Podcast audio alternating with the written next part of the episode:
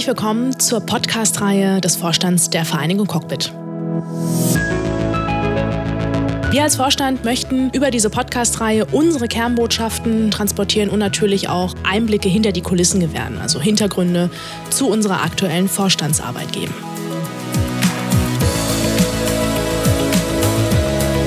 Unser Anliegen ist es tatsächlich, der VC und uns als Vorstand eine Stimme zu geben, eine persönlichere Stimme als unsere Waypoints, unsere VC-Info und alle anderen Rundschreiben, die ihr von unserer Seite bereits kennt.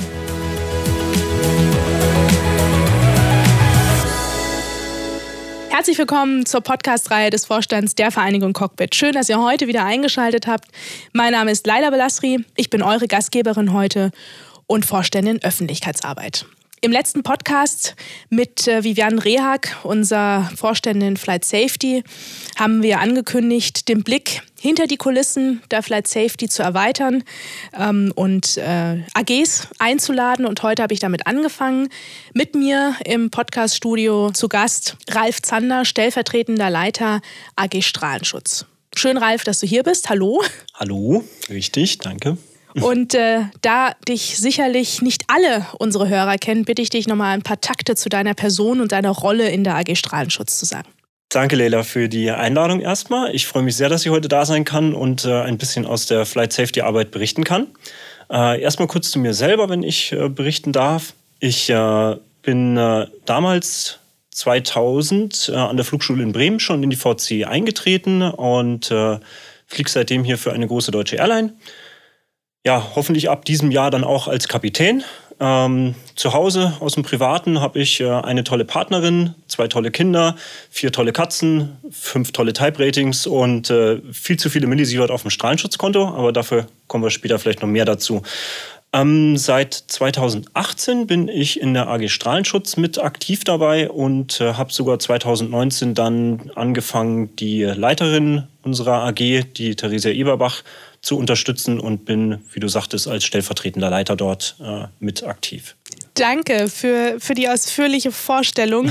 Sehr schön. Und äh, ich nehme das und greife das mal, mal auf. Ich denke, der eine oder andere kennt dich, Ralf, denn du hast einen ganz sagenhaften Artikel geschrieben in der letzten VC-Info. Danke, danke. Äh, ich nenne mal den Titel, vielleicht ähm, kommt jetzt die Erinnerung bei dem einen oder anderen, nämlich Süßes, sonst gibt es Strahlung. Also ich habe ihn zweimal gelesen und ähm, fand ihn nicht nur sehr informativ, sondern ich musste auch an der einen oder anderen Stelle lachen. Also danke dafür. Okay, und ich würde dann gern direkt einsteigen mit der Frage, denn du beschäftigst dich ja mit all deinen Kollegen in der AG mit dem Thema Strahlung. Aber wenn wir von Strahlung sprechen und wir meinen jetzt im zivilen, luftfahrtspezifischen Kontext, was ist Strahlung? Okay, das ist eine Frage, die man weit gefasst beantworten kann. Ähm, und muss. Der Artikel ging eigentlich hauptsächlich äh, auf die ionisierende Strahlung, die dann eben auch die Aurora hervorruft. Ähm, ich fange mal damit an, dass es äh, erstmal zu unterscheiden ist, was gibt es denn für Strahlungsarten oder was gibt es für Quellen für Strahlung. Da gibt es einmal die äh, UV-Strahlung, die kommt völlig klar eigentlich von der Sonne. Äh, dann gibt es die äh, ionisierende Strahlung und dann haben wir noch äh, man nennt es zivilisatorische Quellen. Also nehmen wir mal Fukushima oder sowas, wo eben irgendwelche Unfälle passiert sind. Äh, UV-Strahlung, ja, das kennt jeder. Das äh, kommt von der Sonne, macht Sonnenbrand. Äh, warum kriegen wir jetzt keinen Sonnenbrand im Cockpit? Ähm, UV-Strahlung ist unterteilt nochmal in UVA, UVB, UVC. Ähm, ich weiß nicht, ob das zu spezifisch ist. Äh, UVA hat einen Wellenbereich oder eine Wellenlänge von 380 äh, Nanometer bis 315. Die hat erstmal keine sichtbaren Auswirkungen. Das heißt, davon kriege ich keinen Sonnenbrand. Uh, das ist wie, wie HF, jetzt für uns Flieger. Also das ist ein bisschen langwelliger und dringt aber dafür in tiefere Hautschichten ein und kann dort Schaden anrichten. Dann schließt sich daran an UVB. Das geht von 315 bis 280 Nanometer. Das ist ein bisschen energiereicher und ja, sieht man, ist auch kurzwelliger, ist vielleicht wie VHF, bleibt eher auf der Hautoberfläche, kriege ich dann äh, eine Rötung, kriege ich eben einen Sonnenbrand davon, kann aber auch auf der Hautoberfläche äh, Schaden anrichten oder tieferen Schaden anrichten und auch da dann vielleicht Hautkrebs hervorrufen, wenn es dumm läuft. Ähm, UVC ist dann unterhalb von 280 Nanometer, geht runter bis 100 und äh, das wird in der oberen Atmosphäre ausgefiltert. Dann haben wir noch das große Glück, dass wir äh, meistens äh, Scheiben in den Flugzeugen drin haben, Cockpitscheiben, und die auch nochmal was rausfiltern. Ähm, ja, da kommen wir vielleicht ein bisschen nachher noch dazu. Ja, genau. Also wir gehen spezifisch nochmal ja. nachher auf alle Details ein. Du Gut. hattest aber noch die ionisierende Strahlung ja. angesprochen. Vielleicht ein bis zwei Sätze dazu noch. Mhm. Die ionisierende Strahlung, das schließt sich dann eigentlich direkt an das UV-Spektrum an, geht äh, noch in kleinere Wellenbereiche als diese 100 Nanometer von dem UVC und äh, das ist ziemlich hochenergetische Strahlung dann auch schon. Die hat dann, sage ich mal, die Power, dass die auch Elektronen aus äh, Atomen oder aus äh, Molekülen rausschlagen kann und auf die Art und Weise dann diese wohlbekannten freien Radikale, wie sie immer genannt werden, dann erzeugt, die dann auch äh, Schäden im Genom anrichten können. Und mich interessiert noch, bevor wir jetzt in eure ja. AG-Arbeit einsteigen, tatsächlich äh, die Frage, was hat dich dazu bewogen, dieser Arbeitsgruppe beizutreten? Und mitzuwirken. Okay, also was, was hat mich bewogen, in die, in die Arbeitsgruppe Strahlenschutz einzusteigen? Ja, ähm, ich habe schon in der Schulzeit äh, hatte ich Wahlfach Astronomie belegt, das heißt äh, und Physik hat mich auch schon immer interessiert. Ich habe großes Hobby äh, Magnethydrodynamik und äh, hier ist äh, der Cappuccino so schön in der VC, deswegen nee gut, na also im Ernst, ähm, also dieses grundlegende Interesse eben an an der Astronomie und an der Physik, das war bei mir immer schon da und ähm, dann, als ich angefangen habe zu arbeiten, gab es eben von unserem Arbeitgeber eine Broschüre für den Strahlenschutz. Äh, und da stand dann der schöne Satz drin, ähm, was kann man gegen oder tun, um die Effekte der Strahlung, der Höhenstrahlung auszugleichen. Das war dann ausreichender Schlaf- und Vitaminzufuhr. Und ich habe mir gedacht, ja, das äh, ist schöner, aber kann irgendwie nicht alles gewesen sein. Und äh, dann kannte ich unsere Leiterin von der AG-Gruppe, die Theresia, noch aus der Flugschulzeit und äh, habe sie dann angesprochen, weil ich mitbekommen habe, dass sie das da eben macht. Ja, und dann bin ich da irgendwie reingestolpert und äh, voilà, da bin ich.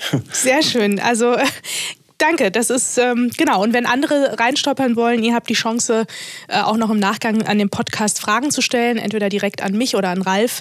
Die AG Strahlenschutz freut sich wahrscheinlich auch so wie viele andere AGs über Zuwachs. Aber bevor wir hier über Wachstum sprechen, wie viele Mitglieder hat denn aktuell eure Arbeitsgruppe und was sind so die wirklich zentralen Themen, mit denen ihr euch befasst? Also wir sind eine sehr, sehr kleine Arbeitsgruppe. Ich glaube, wir sind sogar die kleinste in der VC, wenn ich das richtig gesehen habe. Wir sind gerade mal fünf Leute. Ähm, die Theresia, die hatten wir ja schon erwähnt, unsere Leiterin.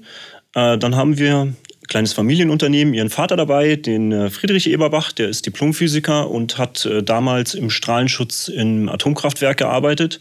Und äh, es ist quasi unser Meister der Physik. Und dann haben wir noch zwei Kapitäne dabei, den Markus Zimmermann und den Christian Dratwa. Die sind ziemlich weit vorne, was medizinische und rechtliche Themen angeht und kennen sich da auch mit UV-Strahlung und UV-Schäden insbesondere gut aus.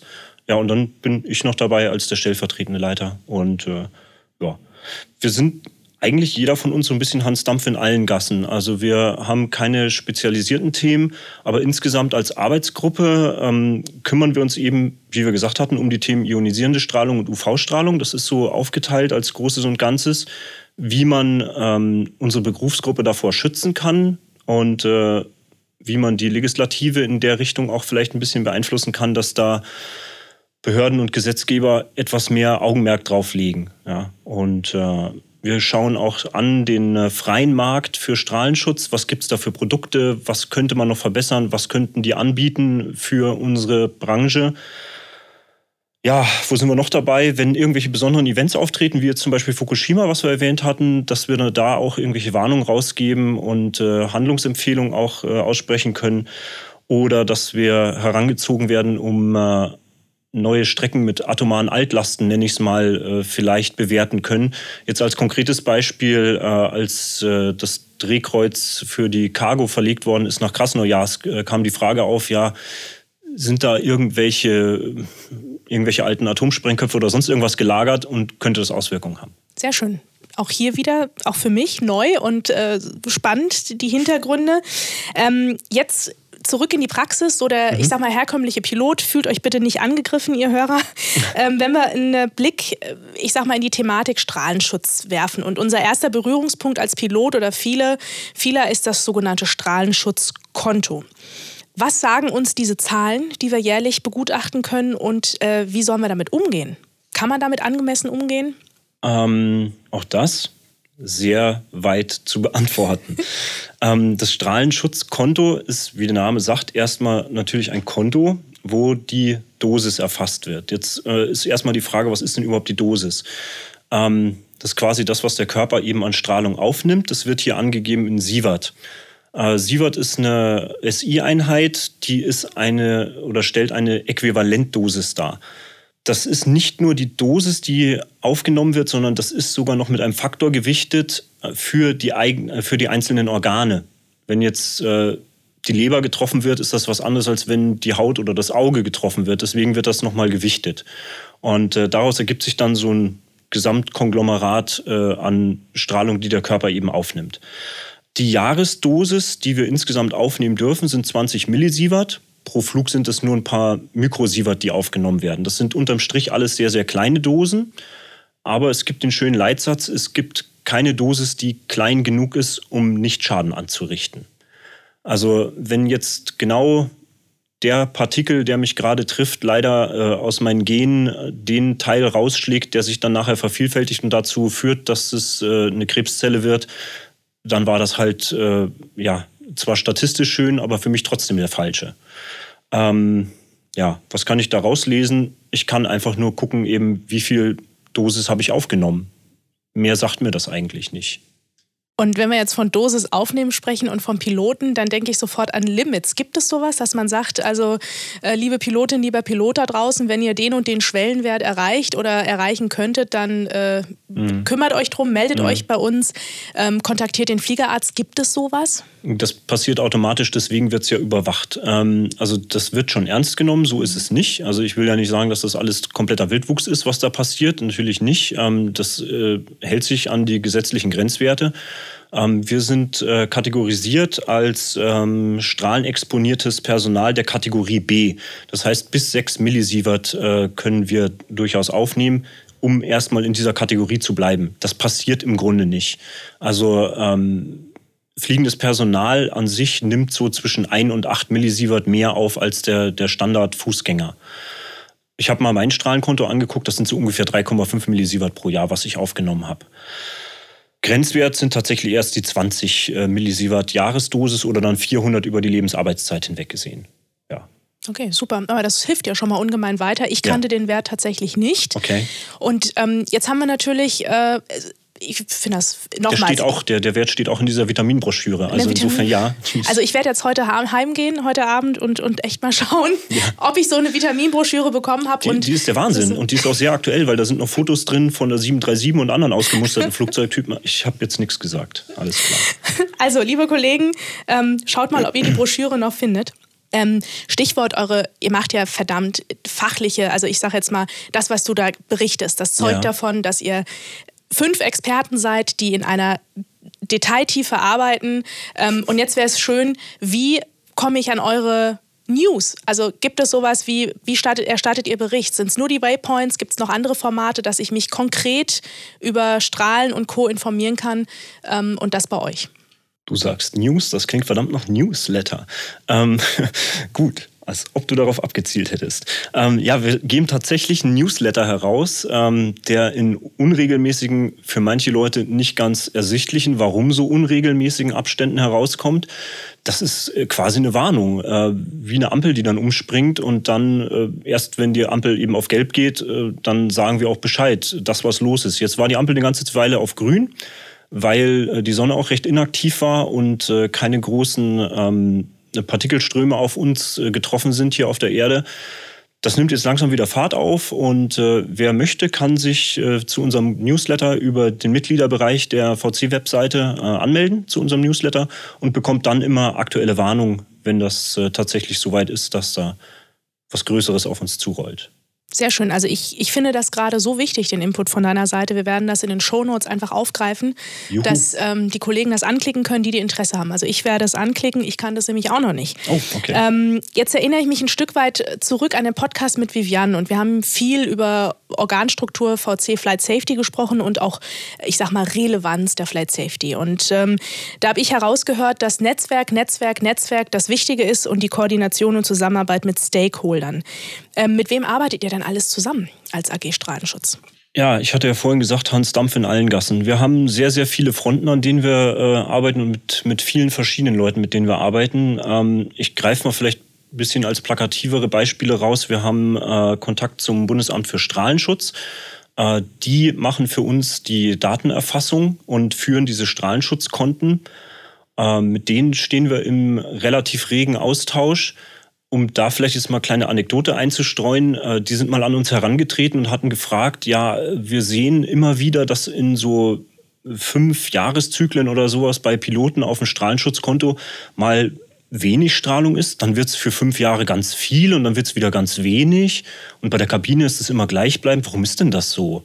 Und die kannten das Konzept gar nicht. Man fängt erst auf Kurzstrecke an, geht dann auf Langstrecke, sammelt dort mehr Strahlung, geht dann wieder zurück auf Kurzstrecke. Also ging dann da auch ein Licht auf. Ja? Also solche Dinge, das machen wir ziemlich viel, dass wir da Vermittlungsarbeit leisten. Äh, das Gleiche machen wir dann auch mit Wissenschaftlern, die da aus dem Bereich Weltraumwetter kommen, dass wir auf verschiedene Symposien gehen und dort quasi die VC-Flagge hochhalten um da auch zu sensibilisieren, was braucht denn die Wirtschaft von der wissenschaftlichen Seite? Was wäre denn schön? Zum Beispiel Messgeräte oder neue äh, mathematische Modelle, mit denen sich so Sonnenstürme besser darstellen lassen. Sowas in der Richtung. Super. Wenn du das zusammenfassen müsstest in einem Satz, wie werdet ihr denn wahrgenommen dann? Oder wie werden wir als VC wahrgenommen, wenn wir jetzt äh, nur den Strahlenschutz betrachten? Einhörner. Einhörner. ähm, Aber würdest also, du sagen, also wenn ich das Wort jetzt mal so benutzen darf, ja. ernst genommen? Also seht ihr euch wirklich da als, können wir sagen, wir sind Repräsentanten, wir werden gehört, wir werden ernst genommen? Können wir nicht mal selber ernst nehmen. Ähm, nee, also tatsächlich ja, äh, doch sehr. Also wir sind immer sehr, sehr gern gesehene Gäste. Ähm, einfach aufgrund der Tatsache, weil wir meistens, ich nehme jetzt nochmal so eine, so eine Symposien, äh, zum Beispiel, es gibt die, die European Space Weather Week, äh, die findet äh, meistens einmal im Jahr statt. Ähm, und da sind ein Haufen Wissenschaftler da, sehr, sehr ähm, hochdotierte Leute da, sind äh, Doktoren und Professoren da aus, aus, äh, aus der Physik dabei und ähm, es ist immer sehr interessant dabei zu sein.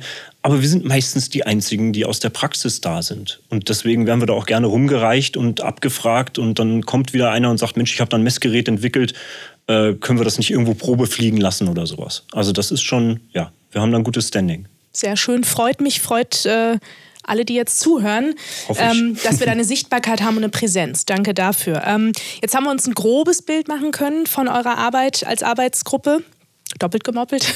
Und ich würde gerne einen Tick das Bild konkretisieren. Ähm, welche Projekte bearbeitet ihr aktuell oder habt ihr in jüngster Vergangenheit abgeschlossen?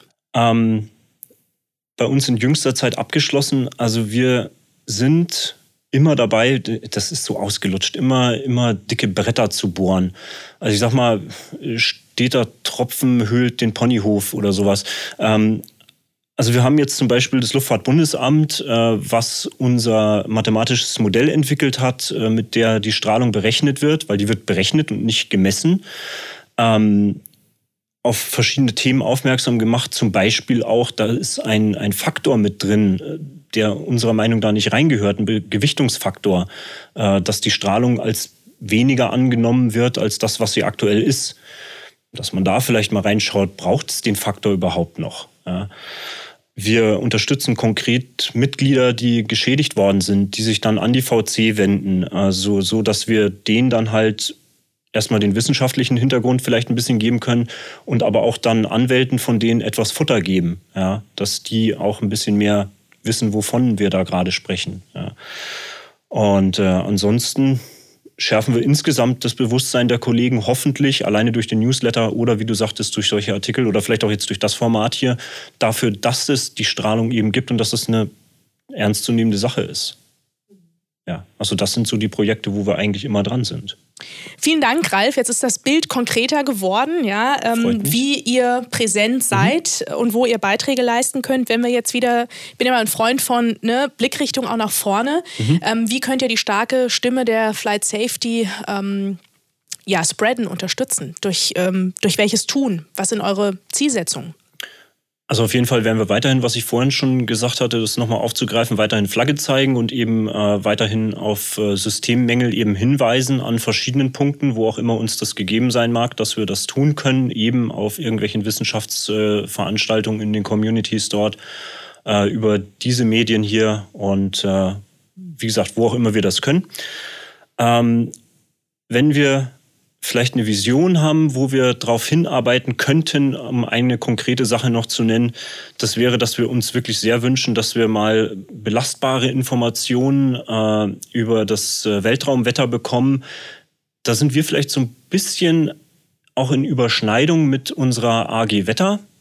Die kümmern sich auch um das Weltraumwetter und da auch insbesondere dann um äh, Wettermeldungen, also Weltraumwettermeldungen. Ja, das hat sich auch einiges getan in dem Sektor, aber das muss vielleicht auch noch weiter ausgebaut werden, dass sowas dann in, in den, äh, in den Flugplanungsabteilungen, in den Dispatches wahrgenommen wird.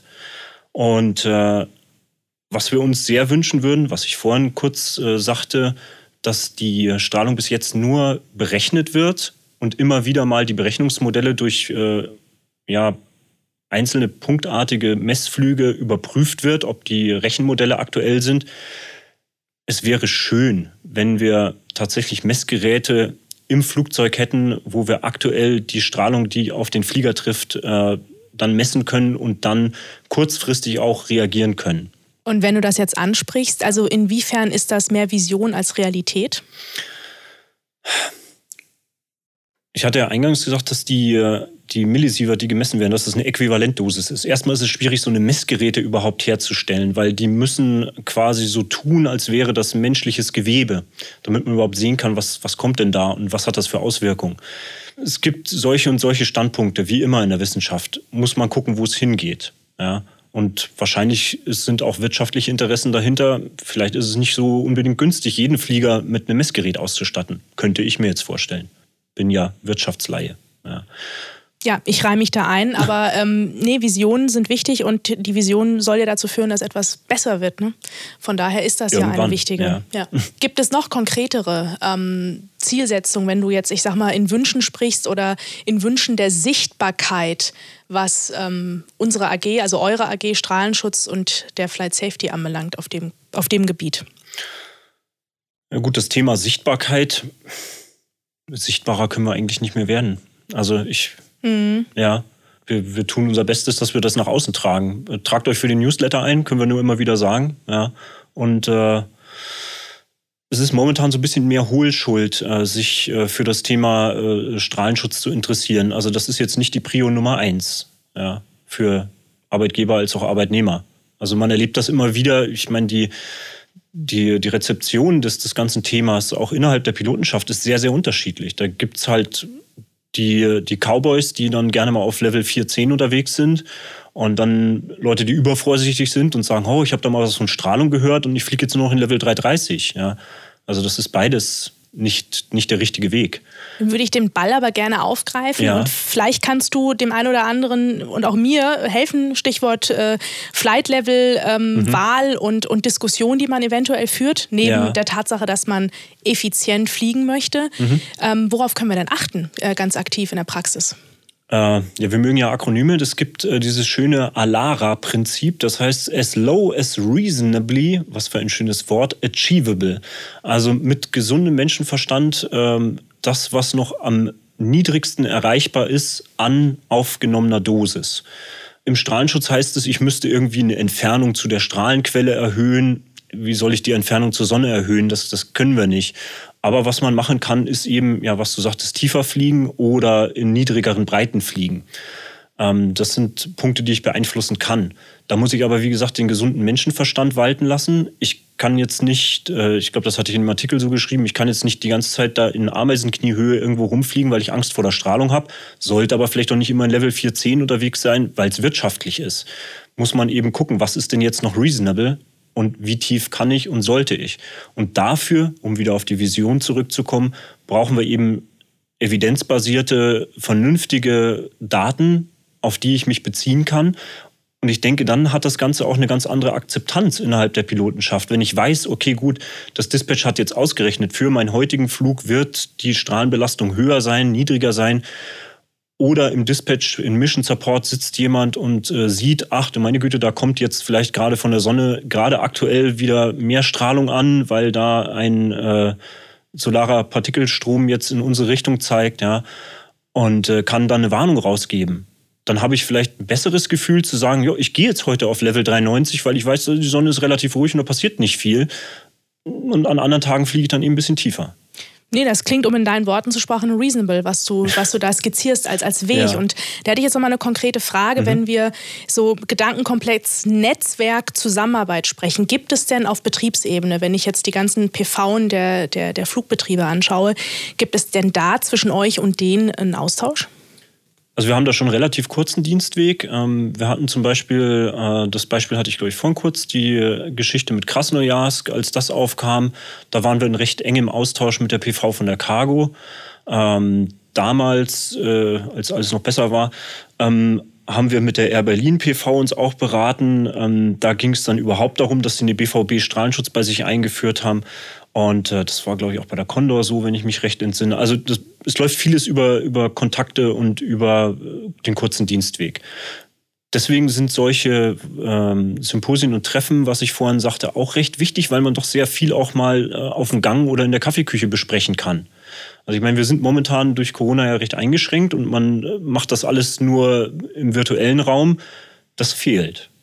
Und wenn wir jetzt den Blick in die Glaskugel werfen, kommt das wieder? Habt ihr da schon Termine anstehen dieses Jahr oder nächstes Jahr, wo es wieder um mehr Austausch, vielleicht Expertentreffen geht? Ich habe mit Herrn Lauterbach telefoniert, es geht los nächste Woche. Nee, ich habe keine Ahnung, ich weiß nee, es nicht. Also ich hoffe ja. Okay, okay. Entschuldigung, das war flapsig. Nö, alles Vergiss gut. Das. Aber nee. hätte er sein können, im Sommer treffen sich die Experten, ähm, ähm, Wissenschaftler und Co. in sonst wo auf dieser Erde, um. Ja, äh, hast recht. Ich nehme nehm ja. das Flapsige zurück, Entschuldige. ähm, nächsten, übernächsten Monat. Ich glaube, in Colorado ist ein Expertentreffen angedacht äh, für Weltraumwetter. Das wird aber nur virtuell stattfinden. Also wann tatsächlich in Person mal wieder was stattfindet, kann ich leider nicht sagen. Ja, ja, ja, die Glaskugel muss größer werden, aber wenigstens ein virtuelles Expertentreffen. Und ähm, Stichwort Expertentreffen, du bist ja Experte oder einer der Experten, Na, Stichwort Strahlenschutz. Für uns als Piloten, hast du noch was sozusagen abschließend, das du mit auf den Weg geben möchtest? Ähm, Tipps, Appelle, Wünsche? Ähm, den Newsletter, den haben wir jetzt schon ziemlich ausgewalzt. Äh, tragt euch ein, das ist äh, gut, sage ich mal, was äh, ionisierende Strahlung angeht. UV-Strahlung, ähm, ja, sorgt für euren UV-Schutz. Äh, tragt gute Sonnenbrillen. Das äh, ist wichtig, weil die Augen leiden wirklich äh, langfristig darunter und äh, irreversibel. Ja. Dann habe ich aber eine Zwischenfrage, ja. Ralf. Was heißt gute Sonnenbrille? Man muss eben darauf achten, dass, die, dass der UV-Filter davon richtig ist. Äh, CE-Kennzeichnung wäre nicht verkehrt. Ja. Also vielleicht jetzt nicht das äh, Ding aus dem Untergrundmarkt aus Shanghai, sondern vielleicht wirklich da auch mal was investieren. Ähm, mal ein langes Hemd tragen, auch gerne mal UV-Schutz auftragen im Cockpit, ja. Ähm, was man auch gerne liest, äh, dass äh, Schnee oder heller Sand oder Wolken, dass die äh, dann auch äh, reflektieren, die, die Strahlung, die UV-Strahlung.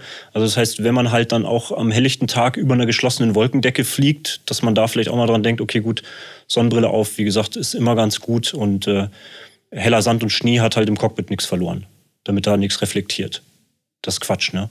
Ja.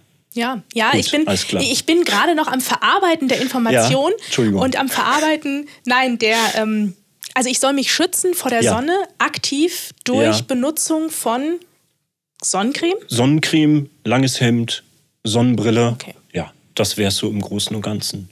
Sehr gut. Also gut. ich habe viel gelernt. Danke, danke. Ich habe viel erzählt. Nein, danke. Ich, ähm, mir hat es Spaß gemacht. Danke dir für, ja, die, für alle Antworten. Ähm, und äh, es ist ein Thema, an dem wir dranbleiben müssen, alle. Definitiv, ja. Wie so viele Themen bei uns bei der VC, würde ich sagen. Ja, ja. Und, und auch die Wissenschaft darf vielleicht das eine oder andere noch entwickeln und mal schauen, ob es den Weg in unsere Cockpits findet.